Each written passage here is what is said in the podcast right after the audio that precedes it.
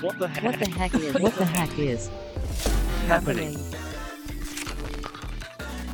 What the heck is happening? Hallo und herzlich willkommen bei einer neuen Podcast-Folge von Training Topics. Seit dem 1. Jänner gibt es in Österreich die Möglichkeit, eine Firma als flexible Kapitalgesellschaft, kurz Flexco, zu gründen. Mehrere Jungfirmen haben diese Alternative zur GmbH gleich ausgenutzt. Eine davon ist die sogenannte allererste Flexco und deren Gründer Christoph Strasser begrüße ich nun herzlich im Podcast. Hallo Christoph, herzlich willkommen. Hallo Georg, schön, dass ich da sein kann. Ja, freue mich, dass du dabei bist.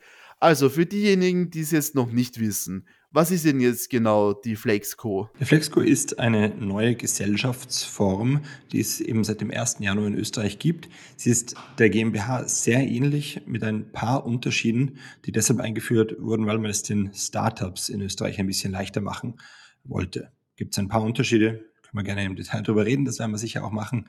Und ja, ein paar Firmen sind dabei, das jetzt schon auszuprobieren. Okay, also wie gründet man jetzt eine Flexco, wenn man sich jetzt dafür entscheidet? Das ist recht unaufregend, weil es eigentlich genauso abläuft wie bei einer GmbH. Wir haben das jetzt ähm, ein paar Mal ausprobiert für uns selbst und für Klienten. In Wahrheit ist es so, dass es ganz ähnlich abläuft wie bei einer GmbH. Du musst kaum etwas ändern. Im Gesellschaftsvertrag gibt es zwingend ein, zwei Dinge, die du etwas anders formulierst. Das ist den Besonderheiten der Flexco geschuldet. Aber ansonsten ist es fast wie man es kennt. Ich kann gerne darüber erzählen, wie das bei einer GmbH normalerweise abläuft. Ähm, aber ja gut, äh, bei beiden Gesellschaften musst du im Grunde ähm, zum äh, Notar gehen, unterzeichnest den Gesellschaftsvertrag. Das ist ein kurzes Standarddokument. Du gibst ähm, Unterschriftenproben für die Geschäftsführer ab ähm, und äh, bestellst die ersten Geschäftsführer. Dann eröffnest du ein Bankkonto, musst das Mindestkapital einzahlen besorgst dir eine Bankbestätigung der Bank und diese wird dann ebenfalls mit den restlichen Dokumenten ans Firmenbuchgericht ähm, übermittelt, das dann hoffentlich binnen weniger Tage die Gesellschaft einträgt. Mhm, okay, das klingt ja relativ unkompliziert und du hast eben das auch schon durchgemacht, diesen Gründungsprozess. Du hast ja jetzt schon gegründet, wie gesagt, die allererste Flexco. Was macht ihr denn eigentlich? Was macht dein Unternehmen da? Also wir sind eine Anwaltskanzlei eine Kanzlei, 42 Law, die sich seit circa zwölf Jahren auf Startups ähm, spezialisiert. Und wir haben das natürlich in den letzten Jahren sehr intensiv äh, beobachtet und auch teilweise begleitet, wie sich die FlexCap ähm, entwickelt hat. Ich finde es spannend, wie du weißt, ähm, liefert diese Gesellschaftsform einiges, aber nicht alles, was sich die Startup-Szene gewünscht hat. Wir waren natürlich jetzt ähm, Ende des Jahres, als angekündigt wurde, dass am 1. Januar das neue Gesetz in Kraft tritt, live dabei und hatten mit einigen Klienten äh, Gespräche, ob sie nicht in dieser Form gründen wollen. Und ich fand das lustig, weil sich so ein bisschen ein Rennen entwickelt hat, wer die erste Gesellschaft gründet. Wir haben es tatsächlich für einen Klienten ähm, gemacht, sind jetzt auch schon bei anderen dabei, ähm, die Gründung vorzubereiten. Aber weil ich das ein bisschen interessant fand, warum sich dieses Rennen entwickelt hat, habe ich mir gedacht, da machen wir doch eine, eine Content-Marketing-Kampagne im 1. Januar äh, daraus und haben die allererste Flexco, so heißt sie nämlich auch, gegründet und ebenfalls zu Mitternacht ähm, in Kraft treten lassen. Genau, das waren unsere allerersten Erfahrungen. Mhm. Das heißt, äh, ihr helft quasi anderen Firmen jetzt von eurer Anwaltskanzlei aus, dabei selbst eine Flexco zu gründen, wenn sie das wollen. Genau, schließt sich nahtlos an an das, was wir immer machen. Wir helfen Startups von der Gründung angefangen ähm, über die Finanzierungsrunden bis zur bis zum Exit und ja, wir werden jetzt sehen, ob die Flexco ähm, hier äh, die Dinge besser macht. Ähm, dafür gibt es ja durchaus Anzeichen und deshalb diesen ersten Schritt und bleibt ihr beim Namen allererste Flexco, weil äh, ihr habt ja eben, wie du gesagt hast, euch quasi ein bisschen ein Rennen mit anderen geliefert, wer quasi die wirklich erste in Österreich hat.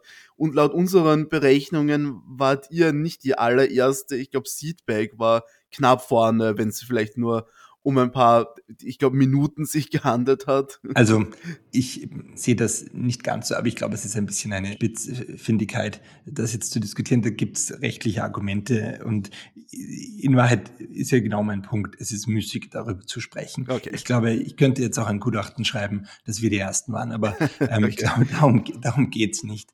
Ähm, es geht darum, einfach mal zu sehen, wie das Ding ähm, läuft und unsere allererste Flexco wird erstmal so heißen.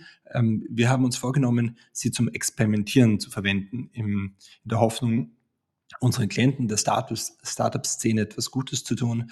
Ein paar Monate lang haben wir uns vorgenommen, ganz viele Dinge ausprobieren, Kapitalerhöhungen, natürlich mit diesen neuen Unternehmenswertanteilen jonglieren, ähm, werden die einziehen, werden das Ding verkaufen. Es gibt äh, im Gesetz einige Punkte, die nicht optimal gedraftet sind. Äh, das werden wir ein bisschen challengen. Ob sie dann Ende des Jahres noch immer so heißt, ähm, das werden wir sehen. Wir haben uns dann fürs Finale im Sommer etwas überlegt, ähm, was vielleicht ähm, den Namen der allerersten Flexcore auch ändert. Aber das verraten wir noch nicht. Man kann ja sagen, dass die, dass eure Kundinnen und Kunden ihre allererste Flexco gründen. Also genau. Ja, und, und, was uns noch wichtig ist, ist, dass wir alle diese Dokumente open sourcen wollen. Ja? Also ich bin ein großer Fan davon, dass man bei solchen Dingen ähm, einfach ähm, rasch Dinge auf den Boden bringt und äh, die Dokumentation soll der Community zur Verfügung gestellt werden, damit die eben die Angst und die Scheu verlieren vor der Flexco. Okay, und äh, jetzt, wenn wir über die Flexco selbst reden,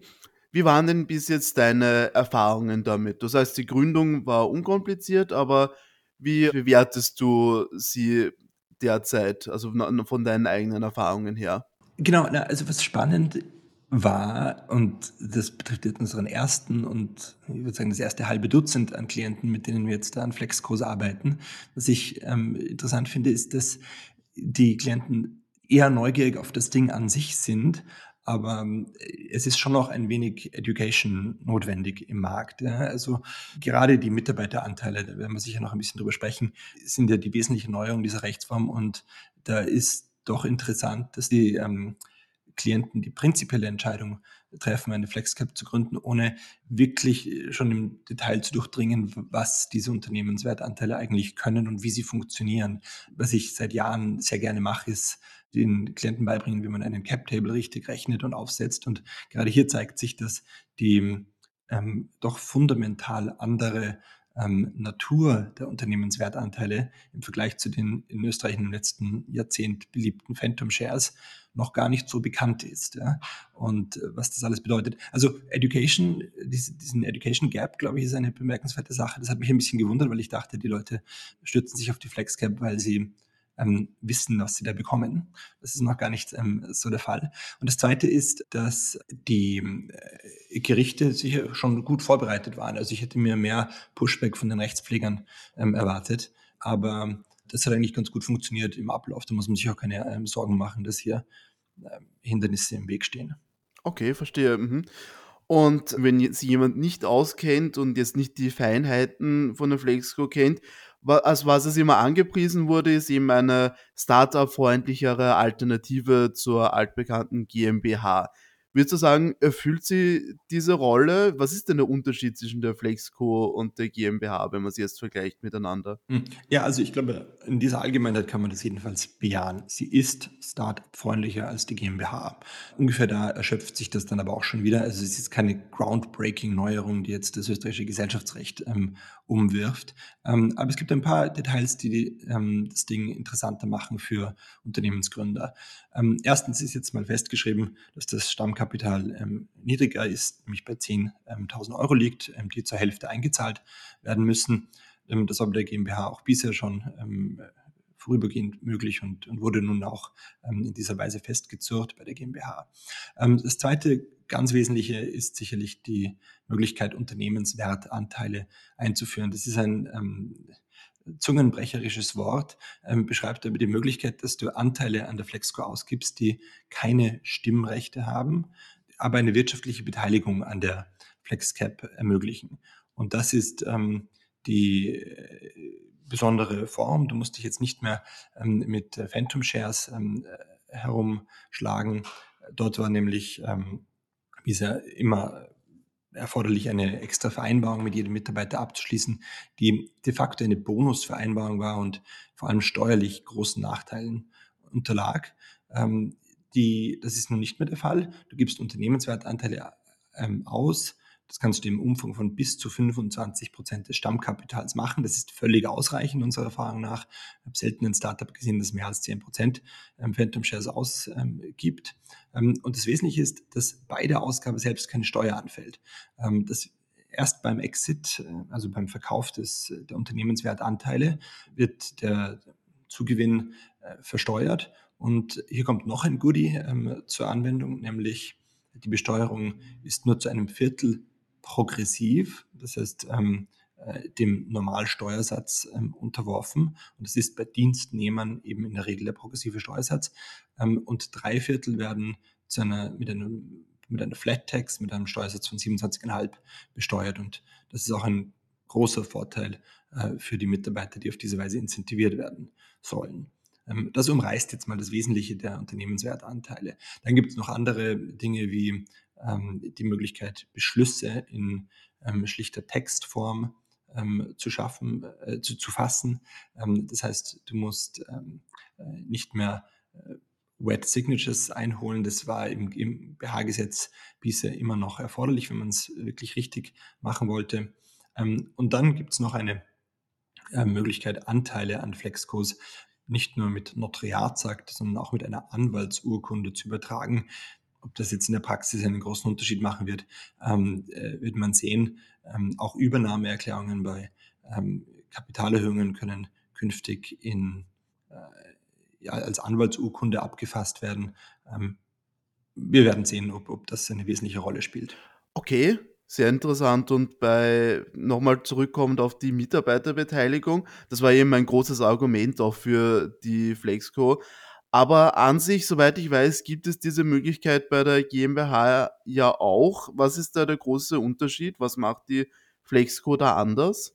Ja, also echte Anteile an GmbH an Mitarbeiter auszugeben, ist ein großes Abenteuer. Ich will das jetzt gar nicht vertiefen, aber das ist aus gesellschaftsrechtlichen und steuerrechtlichen Gründen kaum sinnvoll möglich. Und deshalb hat man sich in Österreich immer mit den Phantom Share Plänen geholfen. Da haben wir vor zwölf Jahren den allerersten in Österreich verfasst, wurde oft kopiert ähm, und hat sich auch bewährt und wurde im Exit oft abgewickelt. Äh, das Problem bei den Phantom Shares ist eben, dass äh, der Mitarbeiter dann, wenn er ein paar hunderttausend bekommt in einem, einem guten, mittelguten Exit, je nach Beteiligung und so weiter, er da eben mit, dem, ähm, mit seinem anwendbaren Durchschnittssteuersatz besteuert werden. Das ist dann häufig gleich über 40 Prozent oder deutlich drüber. Ja. Außerdem sind ähm, Lohnnebenkosten zu zahlen auf die Phantom Shares Zahlungen. Das macht es dann nochmal um Hausnummer 19 Prozent circa teurer. Das ist, das hat es nie sehr attraktiv gemacht, nicht? Und bei den Unternehmenswertanteilen ist der Hauptvorteil, dass diese Ausgabe selbst nicht mehr eine Steuer auslöst. Die Möglichkeit, sie in Schriftform auszugeben, ist jetzt nicht das Entscheidende. Auch bei Phantom Shares war es ja in, in Schriftform möglich. Das Entscheidende ist dieser Steuervorteil, weshalb ja auch, sage ich an dieser Stelle dazu, einige Leute in den letzten Jahren gemeint haben, ihr braucht keine neue Rechtsform, ändert einfach die Steuergesetze ähm, ähm, und, ähm, und, und, passt das GmbH-Gesetz ein bisschen an, ähm, sodass dort eben ähm, auch Anteile gesellschaftsrechtlich an Mitarbeiter ausgegeben werden können. Mhm, ja, die GmbH ist ja natürlich schon sehr alt, hat eine lange Historie hinter sich, aber eben die Flexco als Alternative klingt ja schon mal sehr gut. Aber wie du vorhin schon gesagt hast, ist ja auch viel zu wünschen übrig noch. Du hast selbst gesagt, da gibt es noch Probleme. Es haben auch viele Player in der Startup-Szene gesagt, dass da nicht alle quasi Erwartungen erfüllt wurden, die es vorher gab daran. Was sind denn die, die Defizite, die es derzeit in der Flexco gibt? Was, was siehst du denn Raum für Verbesserung? Naja, die Frage ist, ob man die FlexCap, ob das wirklich die Baustelle ist, wo wir ansetzen müssen. Ich will die Frage sozusagen in, im ersten Schritt nicht ähm, direkt beantworten, weil ich meine, dass wir uns anderen Themen zuwenden sollten. Wir sollten ähm, an Steuerincentives für die Investoren in Österreich arbeiten. Ähm, man, das glaube ich, ist für die Startup-Szene wichtig. Ähm, ähm, man äh, und Themen außerhalb des Gesellschaftsrechts, die für den österreichischen Gründermarkt eine Rolle spielen. Die Flexco selber, wie kann man die verbessern? Nun ja, da kann man äh, an verschiedensten Punkten ansetzen. Mir gefällt das Gesetz mittelgut. Es ist bemüht formuliert. Es gibt aber auch einigen Kauderwelsch im Gesetz, der es uns nicht leichter machen wird, das jetzt umzusetzen. Ja. Da spreche ich über die vorhandenen ähm, Bestimmungen. Ähm, darüber hinaus, was hätte man noch anders machen können? Manche Leute sagen, man hätte die Notariatsakt und Anwaltsurkundenpflicht vollständig abschaffen sollen, dass die, ähm, dass eine Gründung und eine Kapitalerhöhung und eine Anteilsabtretung online mit DocuSign abgewickelt werden kann, so wie das amerikanische Companies machen. Ja, genau, eben die Notariatspflicht, das war ja ein großer Streitpunkt auch, glaube ich, bei den Verhandlungen um die Flexco herum. Ich glaube, es ging ja sogar mal mehr in die Richtung, die du es gesagt hast, tatsächlich wegfallen. Aber ich glaube, da wurde ein bisschen zurückgesteuert. Ich glaube, glaub, da äh, wird dann eben entsprechend stark gestritten, auch von der Notariatskammer her. Und das hat sich, ich glaube, ein bisschen ein, eine verwässerte Version teilweise von, von der Flexco, wie sie ursprünglich geplant war. Genau, aus, aus dieser Perspektive, aus der Perspektive jener, die den Notariat ganz abschaffen wollten. Und ich muss sagen, ich sitze da ein bisschen in der Mitte. Ja? Ähm, und äh, ich verstehe die Perspektive der Startups, die alles ähm, ausschließlich digital erleben und abwickeln wollen. Ich habe auch in den USA äh, lange gearbeitet als Anwalt und, und, und, und mache das auch weiterhin und kenne das. Das ist super praktisch. Ja? Auf der anderen Seite eben aufgrund dieser Erfahrung sehe ich auch die Vorteile eines Notariatsaktes. Ähm, in anderen Rechtsordnungen, wo es das nicht gibt, gibt es tatsächlich in der Praxis erheblich Rechtsunsicherheit über Anteils-Ownership. Bei einem Notar vorbeigehen, der bei einer Anteilsabtretung mitschaut und das Ganze ähm, kontrolliert oder auch bei einer äh, Ausgabe neuer Anteile äh, mitschaut und, und das Ganze zertifiziert, das ist nicht per se etwas Schlechtes. Ich war immer ein Fan davon, die Substanz vom ähm, Prozedere zu trennen. Ähm, und ich glaube, dass man einen, eine, einen Gewährträger des Rechts, wie den Notar, künftigen Anwalt ist, Kopf wie Katsch, das ist fast das Gleiche, ähm, einschaltet, um da mitzuschauen. Das halte ich für sinnvoll. Die Abwicklung muss erleichtert werden. Und da ist, glaube ich, ein Tool wie notarity.com, ähm, notarity.at ähm, oder auch die Tools, die die Notariatskammer selber einsetzt, der Schritt in die richtige Richtung. Die User Experience für den ganzen Prozess muss verbessert werden, aber man muss nicht das Kind mit dem Bade ausschütten und sagen, ähm, die Mitwirkung eines ähm, Notariats oder eines, einer Kanzlei auch in Zukunft ist per se ähm, zu verteufeln. Das ist äh, mein, meine Meinung zum Notariatsakt. Es gab dann noch andere Kritikpunkte wie das Mindeststammkapital, dass man das vollständig ähm, abschaffen soll. Das liegt jetzt bei 10.000 Euro. Man muss zur Hälfte eingezahlt werden. Kann man auch auf verschiedene Arten sehen. Einerseits erfüllt ein Stammkapital, Mindeststammkapital von 10.000 Euro überhaupt nicht mehr den Zweck, den das Stammkapital historisch hatte, nämlich Gläubigerschutz, dass du wirklich viel Geld aufwenden musst, um die Company auszustatten, damit deine Geschäftspartner nicht von vornherein ähm, einer leeren Hülle gegenüber sitzen. Ähm, das ist schon seit Jahrzehnten geklärt, ähm, äh, empirisch, dass das eigentlich nichts bringt, um die Gläubiger zu schützen. Ob es ein, eine Hürde ist, die in einem First World Country wie Österreich ein Jungunternehmer nehmen können muss, nämlich 5000 Euro aufzustellen, wenn er ein Unternehmen gründet, kann man schon für sinnvoll erachten. Es gibt ja auch den Benefit der ähm, beschränkten Haftung bei der Flexco oder bei der GmbH. Also ich, wie gesagt, bin da ein bisschen unentschieden, aber es gibt, es ist nicht nur ein, ein reflexartiger Ausschlag der Notariatskammer, die das alles verhindern wollten. Ja, da da gibt es auch Argumente für diese Perspektive. Mhm, okay. Also wenn du jetzt so die Flexco beschreibst, äh, klingt sie ein bisschen so wie ein, okay, eine, eine schon eine Lösung für einige Probleme der Startup-Szene, aber fast ein bisschen wie ein Trostpflaster, das, das, äh, das keineswegs alle Policy-Probleme, die Startups in Österreich haben, lösen kann. Was äh, würdest du dir denn wünschen, was darüber hinausgehen würde, was, was die Startup-Klima leichter machen würde? Also, ja, ich habe, um um die Antwort einzuleiten, ich habe vor ein paar Wochen ähm, im Dezember, als es so klar war, dass dieses Gesetz in Kraft treten wird, ähm, bei einer Weihnachtsfeier den ähm, Gründungspartner eines äh, bekannten, erfolgreichen Seed-Fonds ähm, neben mir stehen gehabt, der unverblümt erklärt hat, das bringt überhaupt nichts, die Flexco. Deshalb wird kein einziger internationaler Investor zusätzlich in Österreich investieren. Das war eine deutliche Ansage. Ähm, ich habe die GmbH noch nie so wahrgenommen, dass sie einem Unternehmensgründer in der bisherigen Form wirklich im Weg stand. Wird die FlexCap alle Probleme lösen? Aus diesem selben Grund nein. Ich glaube, wir müssen ansetzen bei der Kapitalaktivierung in Österreich.